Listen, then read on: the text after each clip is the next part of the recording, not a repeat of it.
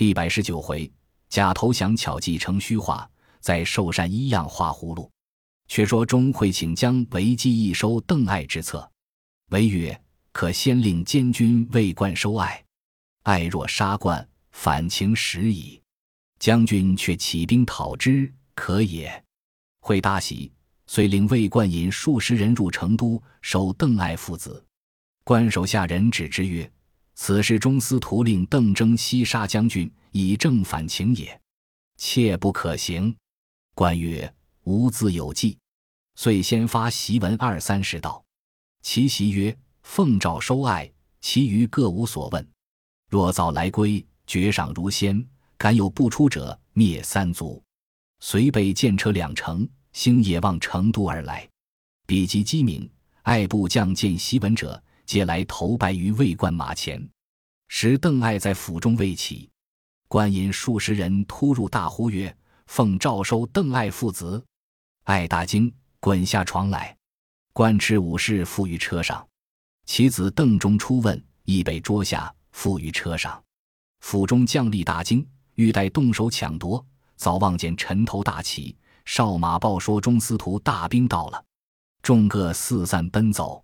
钟会于姜维下马入府，见邓艾父子已被缚，会以鞭挞邓艾之手而骂曰：“养毒小儿，何敢如此？”姜维亦骂曰：匹夫行险侥幸，亦有今日也。艾亦大骂，会将义父子送赴洛阳。会入成都，尽得邓艾军马，威声大振。乃谓姜维曰：“吾今日方趁平生之愿矣。”维曰：“西韩信不听蒯通之说，而有未央宫之祸。大夫众不从范蠡于五湖，促福建而死，思二子者，其功名岂不赫然哉？”徒以利害为名而见机之不早也。今公大勋已就，威震其主，何不泛舟绝迹，登峨眉之岭，而从赤松子游乎？会笑曰：“君言差矣。吾年未四旬，方思进取，岂能便效此退贤之事？”唯曰：“若不退贤，当早图良策。此则明公智力所能，无反老夫之言矣。”会抚长大笑曰：“伯曰之无心也。”二人自此每日商议大事。维密与后主书曰：“望陛下忍数日之辱，为将使社稷危而复安，日月忧而复明，必不使汉室终灭也。”却说钟会正与姜维谋反，忽报司马昭有书到，会接书，书中言：“吾恐司徒收爱不下，自屯兵于长安。”相见再进，以此先报。会大惊曰：“吾兵多爱数倍，若单要我秦爱，进攻之无独能办之。今日自引兵来，是以我也。”遂与姜维计议。维曰：“君疑臣，则臣必死，岂不见邓艾乎？”会曰：“吾亦决矣。事成则得天下，不成则退西蜀，亦不失作刘备也。”维曰。晋闻郭太后新亡，可诈称太后有遗诏，教讨司马昭，以正弑君之罪。据明公之才，中原可席卷而定。会曰：“伯约当作先锋，成事之后，同享富贵。”为曰：“愿效犬马微劳，但恐诸将不服耳。”会曰：“来日元宵佳节，于故宫大张灯火，请诸将饮宴。如不从者，尽杀之。”为暗喜。次日，会为二人请诸将饮宴。数旬后，会执杯大哭。诸将惊问其故，会曰：“郭太后临崩有遗诏在此，为司马昭南阙弑君，大逆无道，早晚将篡位，命吾讨之。汝等各自签名，共成此事。”众皆大惊，面面相觑。会拔剑出，鞘曰：“违令者斩。”众皆恐惧，只得相从。话字已毕，会乃困诸将于宫中，严兵禁守。为曰：“我见诸将不服，请坑之。”会曰：“吾已令宫中掘一坑，置大棒数千，如不从者，打死坑之。时有心腹江丘见在侧，见乃护军胡烈部下救人也。时胡烈亦被监在宫。见乃密江中会所言，报之胡烈。烈大惊，泣告曰：“吾儿胡渊领兵在外，安知会怀此心耶？如可念何日之情，透一消息，虽死无恨。”见曰：“恩主勿忧，容某图之。”遂出告会曰：“主公软坚诸将在内，水师不便，可令一人往来传递。”会素听邱简之言，遂令邱简监临。会吩咐曰：“吾以重事托汝，休得泄露。”见曰：“主公放心，某自有谨言之法。”建案令胡烈亲信人入内，列以秘书付其人。其人持书火速至胡渊营内，细言其事，呈上秘书。渊大惊，遂便是诸营之之。众将大怒，即来渊营商议曰：“我等虽死，岂肯从反臣耶？”渊曰：“正月十八日中，可昼入内，如此行之。”监军魏冠深喜胡渊之谋，即整顿了人马，令邱建传与胡烈。烈报之诸将。却说钟会请姜维问曰：“吾夜梦大蛇数千条咬吾，主何吉凶？”维曰：“梦龙蛇者，皆吉庆之兆也。”会喜，信其言，乃谓为曰：“弃服已备，放诸将出问之，若何？”为曰：“此辈皆有不服之心。”久必为害，不如乘早戮之。会从之，即命将为领武士往杀众魏将。为领命，方欲行动，忽然一阵心疼，昏倒在地，左右扶起，半晌方苏。忽报宫外人声沸腾，惠方令人探时，喊声大震，四面八方无限兵到。维曰：“此必是诸将作恶，可先斩之。”忽报兵已入内。会令闭上殿门，使军士上殿屋以瓦击之，互相杀死数十人。宫外四面火起，外兵砍开殿门杀入。会自撤剑力杀数人，却被乱箭射倒。众将削其首，唯拔剑上殿，往来冲突，不幸心疼转家。唯仰天大叫曰：“无计不成，乃天命也！”遂自刎而死，时年五十九岁。宫中死者数百人。魏冠曰：“众军各归营所，以待亡命。”魏兵争欲报仇，共剖为父，其胆大如鸡卵。众将又进取姜维家属杀之。邓艾部下之人见钟会、姜维已死，遂连夜去追截邓艾。早有人报之魏冠，冠曰：“是我捉艾，今若留他，我无葬身之地矣。”护军田旭曰。昔邓艾取江油之时，欲杀婿，得众官告免。今日当报此恨，官大喜，遂遣田旭引五百兵赶至绵竹，正欲邓艾父子放出箭车，欲还成都。艾只道是本部兵道，不做准备，欲待问时，被田旭一刀斩之。邓忠亦死于乱军之中。后人有诗叹邓艾曰：“自幼能筹划，多谋善用兵。”宁谋之地理，仰面识天文。马到山根断，兵来石径分。功成身被害，魂绕汉江云。又有诗叹钟会曰：“条年称早会，曾作秘书郎。妙计轻司马，当时号子房。寿春多赞话，剑阁显阴阳。不学陶朱隐，游魂悲故乡。”又有诗叹姜维曰：“天水夸英俊。”凉州产异才，系从上复出，数奉武侯来。大胆应无惧，雄心誓不悔。成都身死日，汉江有余哀。却说姜维、钟会、邓艾已死，张翼等亦死于乱军之中。太子刘玄、汉寿亭侯关仪皆被魏兵所杀，军民大乱，互相践踏，死者不计其数。旬日后，贾充先至。出榜安民，方始宁静。刘魏冠守成都，乃迁后主赴洛阳。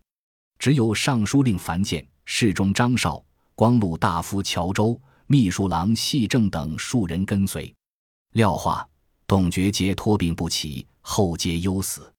时魏景元五年，改为咸熙元年春三月，吴将丁奉建蜀已亡，遂收兵还吴。中书承华合奏吴主孙修曰。吾蜀乃唇齿也，唇亡则齿寒。臣料司马昭伐吴在即，其陛下身加防御，休从其言。遂命陆逊子陆抗为镇东大将军，领荆州牧，守江口；左将军孙毅守南徐诸处隘口，又沿江一带屯兵数百营。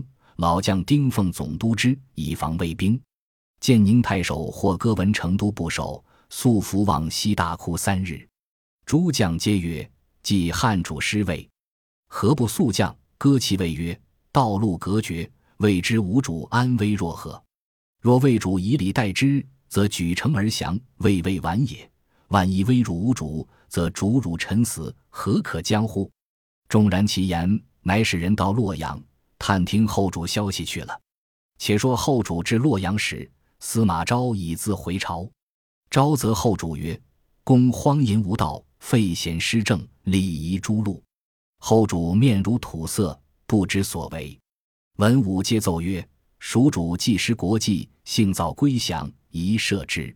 昭乃封禅为安乐公，赐住宅，月给用度，赐绢万匹，壮币百人。子刘尧及群臣樊建、乔州、细正等，皆封侯爵。后主谢恩出内。昭因皇后渡国害民，令武士押出使曹，凌迟处死。石霍哥探听的后主受封，遂率部下军士来降。次日，后主亲诣司马昭府下拜谢，昭设宴款待，先以慰乐舞戏于前。蜀官感伤，独后主有喜色。昭令蜀人半蜀乐于前，蜀官尽皆堕泪。后主嬉笑自若。酒至半酣，昭谓贾充曰：“人之无情，乃至于此。虽是诸葛孔明在，亦不能抚之九泉，何况将为乎？”乃问后主曰。颇思蜀否？后主曰：“此间乐不思蜀也。”须臾，后主起身更衣，细正跟至乡下曰：“陛下如何答应不思蜀也？”唐比再问，可弃而答曰：“先人坟墓远在蜀地，乃心西碑，无日不思，进宫必方陛下归蜀矣。”后主牢记入席，酒将微醉，昭又问曰：“颇思蜀否？”后主如细正之言以对，欲哭无泪，遂闭其目。昭曰：“何乃似细正语耶？”后主开目惊视曰：“诚如遵命。”召集左右皆笑之。昭因此深喜后主诚实，并不疑虑。后人有诗叹曰：“追欢作乐笑颜开，不念危亡半点哀。快乐一乡忘故国，方知后主是庸才。”却说朝中大臣因昭收川有功，遂尊之为王，表奏魏主曹奂。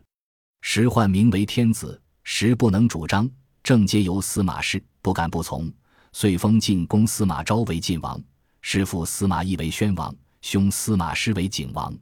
昭妻乃王素之女，生二子，长曰司马炎，人物魁伟，力发垂地，两手过膝，聪明英武，胆量过人。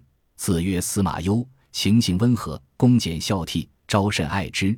因司马师无子，嗣忧以继其后。昭常曰：“天下者，乃吾兄之天下也。”于是司马昭受封晋王，欲立攸为世子。山涛见曰：“废长立幼，为礼不祥。”贾充、何曾、裴秀义见曰：“长子聪明神武，有超世之才，人望既茂，天表如此，非人臣之相也。”昭犹豫未决，太尉王祥、司空荀以谏曰：“前代力少，多致乱国，愿殿下思之。”昭遂立长子司马炎为世子。大臣奏称，当年襄武县天降一人，身长二丈余，脚髻长三尺二寸，白发苍然，着黄单衣，裹黄巾，挂离头杖，自称曰：“吾乃民王也。”今来报汝，天下患主。利见太平，如此在世游行三日，忽然不见，此乃殿下之瑞也。殿下可带十二流冠冕，见天子旌旗，出警入壁，乘金跟车，备六马，晋王妃为王后，立世子为太子。昭心中暗喜，回到宫中，正欲饮食，忽中风不语。次日，病危，太尉王祥、司徒何曾、司马勋以及诸大臣入宫问安，朝不能言，以手指太子司马炎而死。十八月辛卯日也。何曾曰：“天下大事皆在晋王，可立太子为晋王，然后祭葬。”是日，司马炎即晋王位，封何曾为晋丞相，司马望为司徒，石包为骠骑将军，陈谦为车骑将军，世父为文王。安葬已毕。延召贾充、裴秀入宫问曰：“曹操曾云：‘若天命在吾，吾其为周文王乎？国有此事否？’”充曰：“操世受汉禄，恐人议论篡逆之名，故出此言。乃名叫曹丕为天子也。”言曰：“姑父王比曹操何如？”充曰：“操虽功盖华夏，下民畏其威而不怀其德。子丕继业。”差以甚重，东西驱驰，未有宁岁。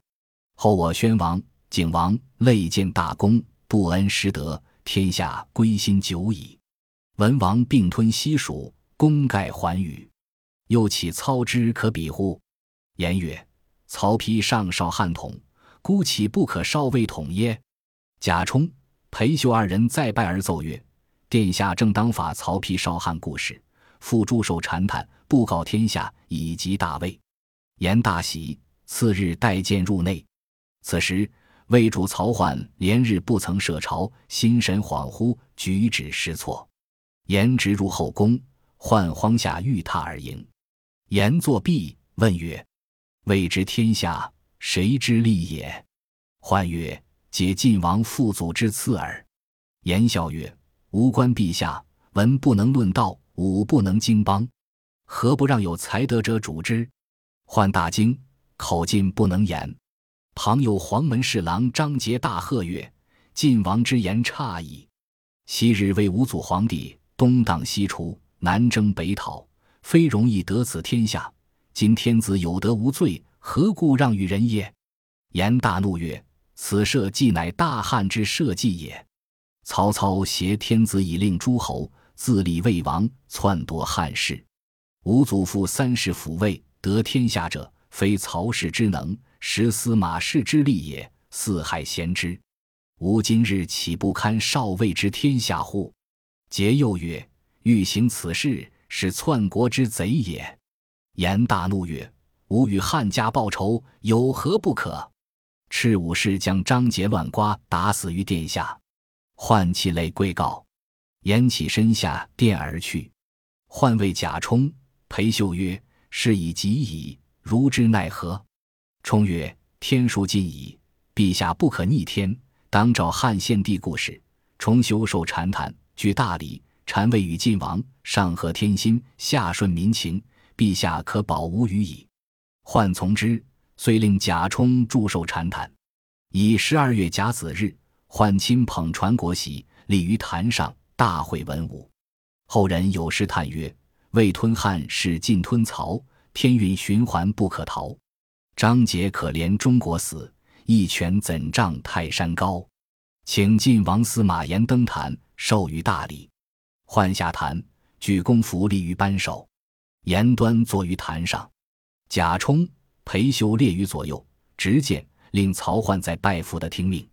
充曰：“自汉建安二十五年。”未受汉产已经四十五年矣。今天录永中，天命在晋。司马氏功德弥隆，极天祭地，可及皇帝正位，以少未统。封汝为陈留王，出就金雍城居止。当时启程，非宣诏不许入京。换器械而去。太傅司马孚哭拜于宦前曰：“臣身为魏臣，终不备魏也。”言见孚如此。封孚为安平王，孚不受而退。是日，文武百官再拜于坛下，山呼万岁。延绍未统，国号大晋，改元为太史元年，大赦天下，魏遂亡。后人有诗叹曰：“晋国规模如魏王，陈留宗祭祀山阳。重行受禅台前事，回首当年只自伤。”晋帝司马炎。追谥司马懿为宣帝，伯父司马师为景帝，父司马昭为文帝，立七庙以光祖宗。哪七庙？汉征西将军司马钧，钧生豫章太守司马亮，亮生颍川太守司马眷，眷生京兆尹司马防，防生宣帝司马懿，懿生景帝司马师，文帝司马昭，是为七庙也。大事已定，每日设朝祭一伐吴之策。正是汉家城郭以非旧，吴国江山将复更。未知怎生伐吴？且看下文分解。本集播放完毕，感谢您的收听，喜欢请订阅加关注，主页有更多精彩内容。